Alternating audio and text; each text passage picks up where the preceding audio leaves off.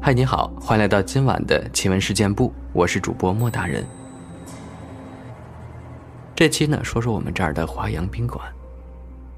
说到这个宾馆呀，总给人一种阴森恐怖的感觉。九三年的时候，那时候我奶奶还在里面的一招工作。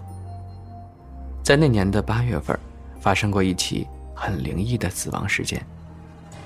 那天上午，二零四房间的客人退房后，宾馆照例让服务员去整理房间。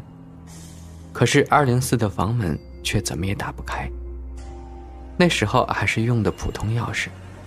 后来呢，宾馆看没办法，就把门给敲了，里面没什么问题。但过了一会儿才注意到，卫生间的门下面渗出来好多水。服务员赶紧打开卫生间，一看。一个女人躺在浴缸里，都泡得呈现巨人观了，还穿着华阳宾馆的工作制服，已经泡烂了，身体严重的变大变形。宾馆立即报了案，还查了昨晚的顾客资料，并提供给了警方。但接下来的事儿，宾馆头疼了。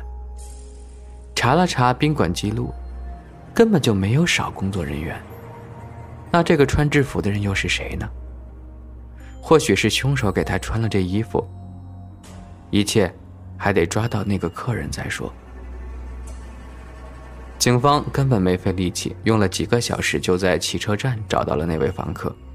可经过层层排查，那女孩死了至少有四十八个小时。那房客根本没有作案动机和时间。甚至当他知道自己昨晚睡的房间有个泡烂的女尸时，都被吓得半死。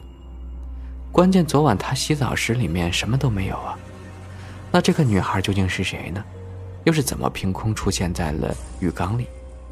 警察也没办法查清楚。后来宾馆为了不影响生意，把这件事儿也匿了。我奶奶在一招知道了这事儿，后来也是不了了之。九十年代，巨荣的出租车大家还记得吧？都是红色的小面包车，起步价三块钱。九八年某天晚上十一点多，王师傅载了三个人到张庙。那时候张庙算是离城区比较远了，王师傅就在掉头时，看见前面一个孕妇正在招手，心里还挺高兴，回来还没有空时。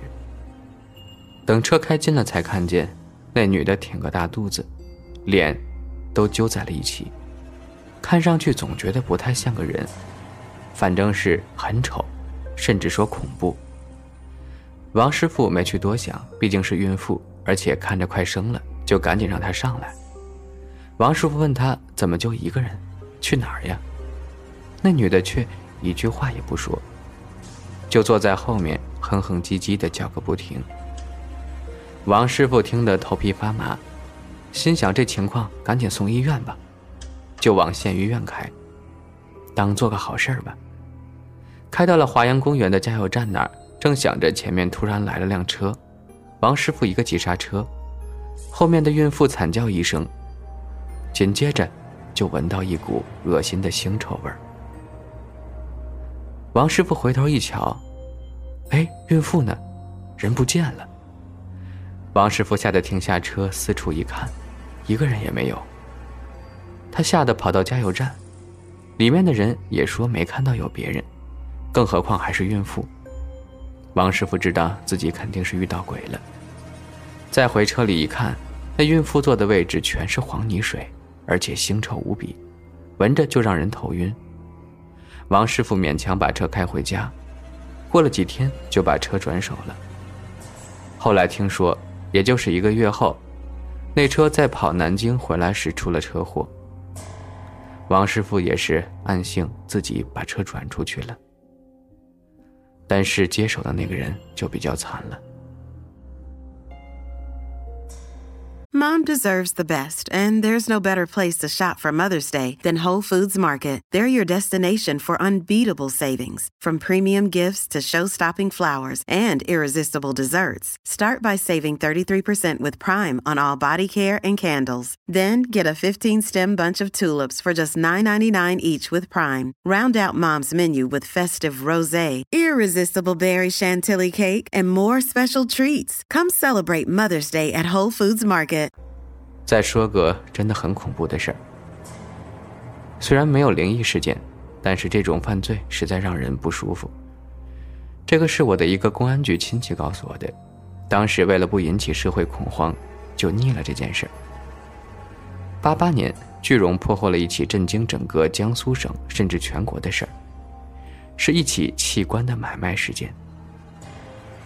我们这个地方很小，还是县级市。估计那些人觉得这儿安全吧，就把这里作为了一个中转站，储存器官，有肾、脾脏、眼球，甚至整具尸体，供给南京、上海等地。位置就在北门下面，现在大概是在梅花小区西面的地方。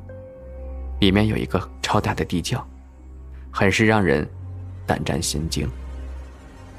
一天晚上，有一个乞丐跑到那儿。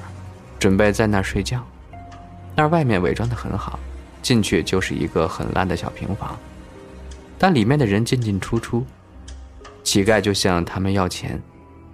没想到他们把乞丐给杀了，取了他的器官。本以为杀一个乞丐不会出什么问题，可那天呀，就是被发现了。好在破获了这起骇人听闻的器官交易案，据那些人说。中国有很多私人医院向他们提供货源。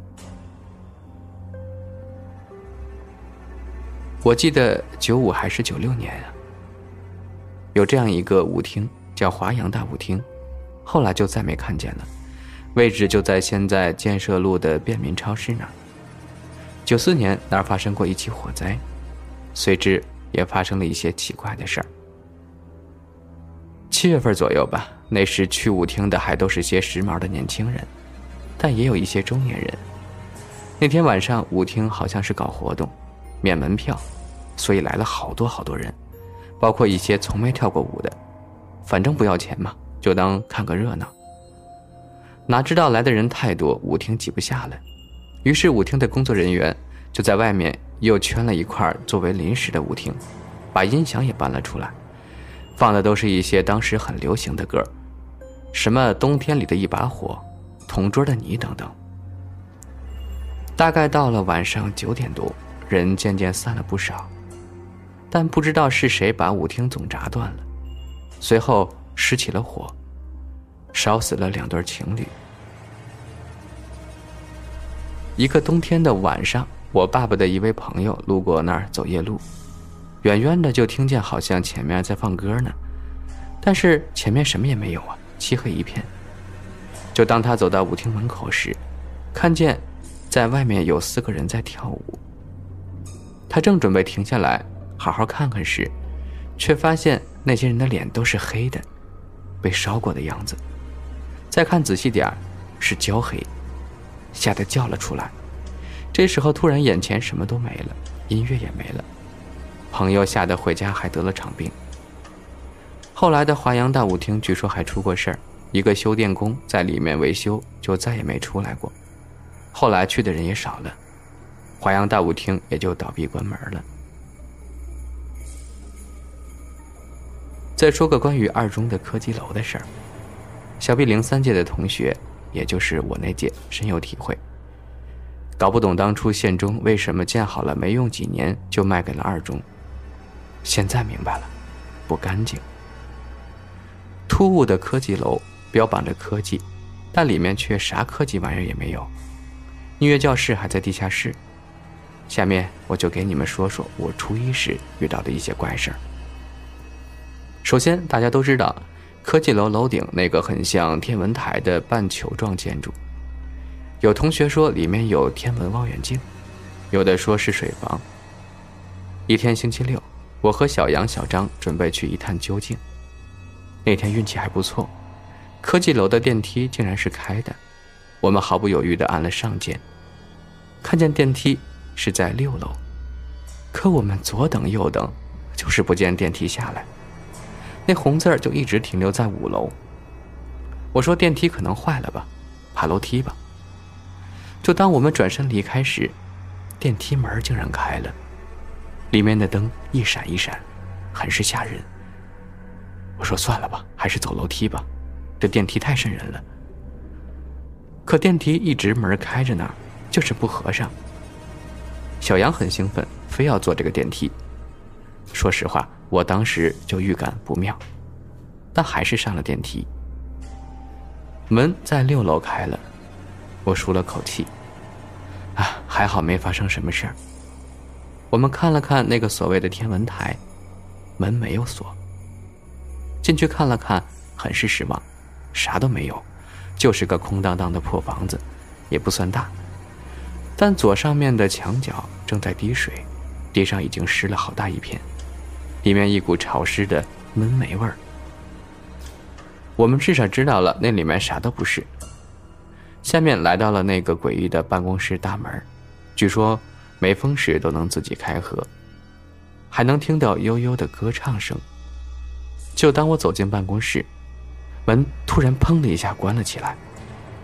我看到最左边的墙角有被水浸泡过，我走过去，用手指慢慢的划，一下两下，慢慢的墙面竟被我抠了一个手指粗的小洞。里面碰到了一个东西，像是布。我慢慢的继续刮墙，慢慢的，我用手从里面抓出一块布，还有很大的部分嵌在里面。我卯足了劲儿，一拉，结果整块墙面都被我扯了下来，是一件衣服。那墙里面会不会还有什么？好奇心促使着我，我突然发现小杨不见了。我扔下衣服，就当我去开门时，脚竟然被撕下的衣服给绊倒了。我趴在地上喘着粗气，就感觉后面有一个很大的黑影扑了过来。我不敢回头看，紧闭着眼，攥紧了拳头。当我再次睁开眼睛，发现自己正躺在二中操场的草坪上，阳光柔和，白云悠然的飘过。一切都是那么静谧，那么美好。我站起身来，却发现什么都听不见了。我啊的大喊起来，可我还是什么都听不到。我很害怕，怎么突然变成这样？刚刚还在六楼，怎么现在在操场了？那件破衣服又是怎么回事？我怎么什么都听不到了？还有小杨呢？那么多的疑问一下子涌上来，我抱着头蹲下来，眼睛用劲儿的眨了几下，周围模糊了一下，但还是那么静谧。这与我内心的恐惧构成了强烈反差。我又再次走进了科技楼，走到了六楼办公室门口，又推开了一扇门，又是下一扇。怎么，我这是在无限重复的循环吗？我怎么就是进不去？终于我累了，我走出科技楼，对天空竖起了中指。我知道，我现在已经被布在一个小中天里面了，出不去了。走出二中，门口门卫没了，街上一片安静，没有一个人。这又一次印证了我的确陷入了小中天里。现在我所看到的一切。应该是我以前潜意识里记录的景象。那现实中的我现在究竟怎么样呢？我不知道。我暗暗的祈祷。突然，天空骤黑，听见一阵类似防空警报的刺耳的轰鸣声。我顾不及去想为啥我又听见了，只看见周围的街道依旧很旧的墙皮在脱落，看见了街道下面炙热的火焰。终于。刺耳的轰鸣声过去了，我脚下的街道已经变成了生锈的铁网架，有的还有铁皮嵌在上面。铁皮架下面是发黑的红色火焰，这完全是寂静岭里面的异世界呀！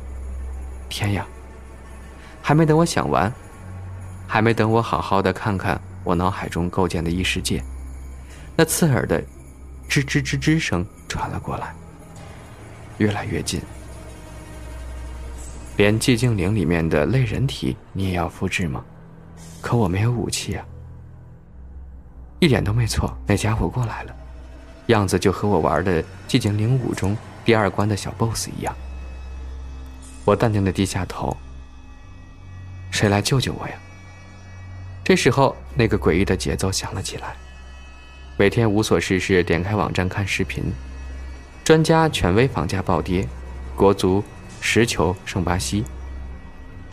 一觉醒来，哦，原来是一场白日梦呀。